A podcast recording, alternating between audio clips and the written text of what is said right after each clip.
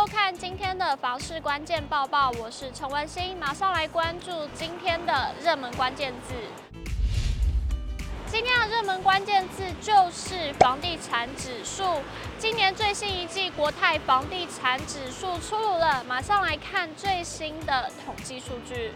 今年第二季国泰房地产指数较第一季呈现价量巨涨，房市表现热弱，并较去年同季呈现价涨量稳。国泰房地产指数平息，第一季开价及成交价皆大幅的上涨，溢价率维持稳定，推案量还有销售率以及成交量皆是大幅的增加，不排除是因为抢在平均地权条例修正案上路前遭限制换约转售，以及避免选举因素干扰，许多推案选择在第二季进场，导致推案金额大幅的增加，同时也带动了成交销量的上升。国泰房地产指数表示，今年以来全国及六都建物房价仍然上涨，买卖移转栋数衰退近了两成。政府对房市调控政策持续，市场买房意愿较上季有回升，但依旧是处于低点。建商在缺工缺料及土地成本偏高之下，导致售价依旧是居高不下，使得市场成交价虽然高涨，但销售率难以提升。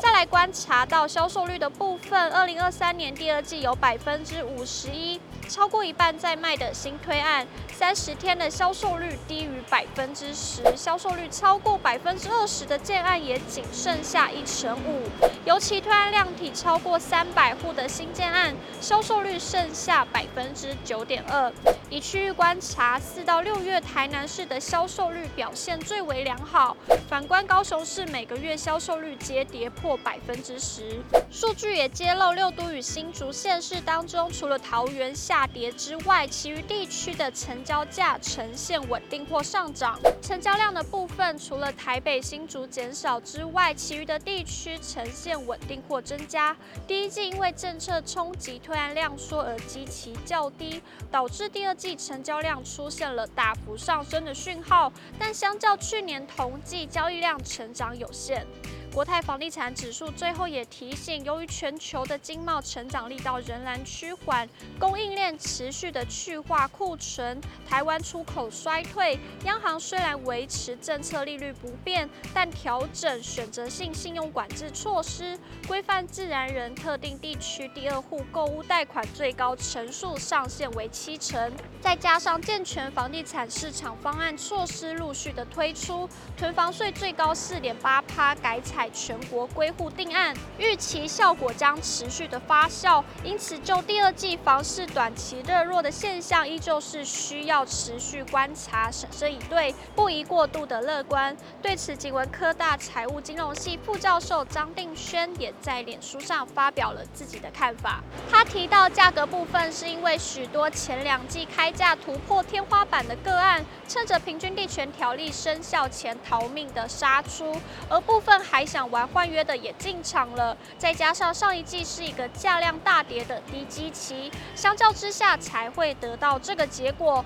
不过，如果和去年同季相比，其实气势就弱了非常多。至于看到买气的部分，张定轩则直言，虽然账面上来看销售率比上一季大升许多，没看仔细的话会误以为这是触底后的 V 型反转，销售率都是灰灰的，跟上两季销售率分布差。差不多，比去年同季弱很多，也就是总体上的买气并未回升。张定轩更提醒，想要买房的人，市场上有观察到单一大量体个案，以较明显幅度降价，一下子就吸光了当地剩余的买气，出清走人。因此，有意购屋的民众必须要多加的做功课，每个案场都得去看看，避免错过降价的个案。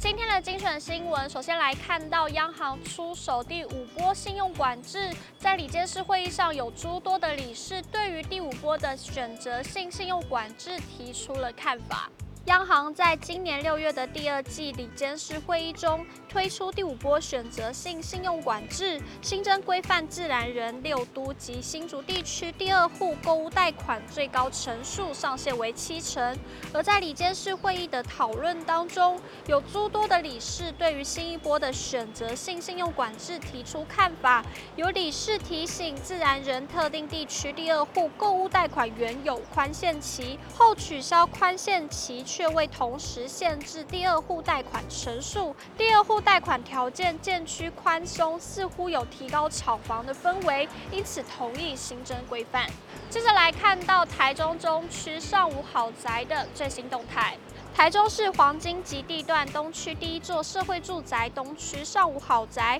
因为临近多所知名学校及商圈，车行五分钟就可以抵达台中火车站，整体位置及交通、教育环境、娱乐及医疗等便利于一身。尤其台中公园第一排的视野优势，住进上武豪宅等于坐拥万坪绿海。如此生活便利及景观绝佳的社宅，将于八月二十八日至九月二十八日开。开放申请，凡是年满十八岁入住者名下无自有住宅，符合招租公告所定定财税标准者，皆可提出申请。今天的买房卖房，我想问有网友提问：长辈想用现有的房子贷款出来买房子，可是亲戚说不行，不太懂为什么贷款出来的钱有限制用途呢？有网友回复：那叫抵押不动产信贷，融资的名义有很多种，但是这种的利息不便宜，自己要考虑一下。也有网友回复说，银行会查资金的流向，房贷、信贷的钱不能用在买房、买土地，如果被查到，会视为直接的到期，即刻偿还全部的贷款余额。也有网友回应，是为了遏制以房养房的投机行为而定制的规则。以上就是今天的报报内容。如果你喜欢今天的影片，请不要忘记按赞，还有分享，并且按下订阅支持我们。我们下次见。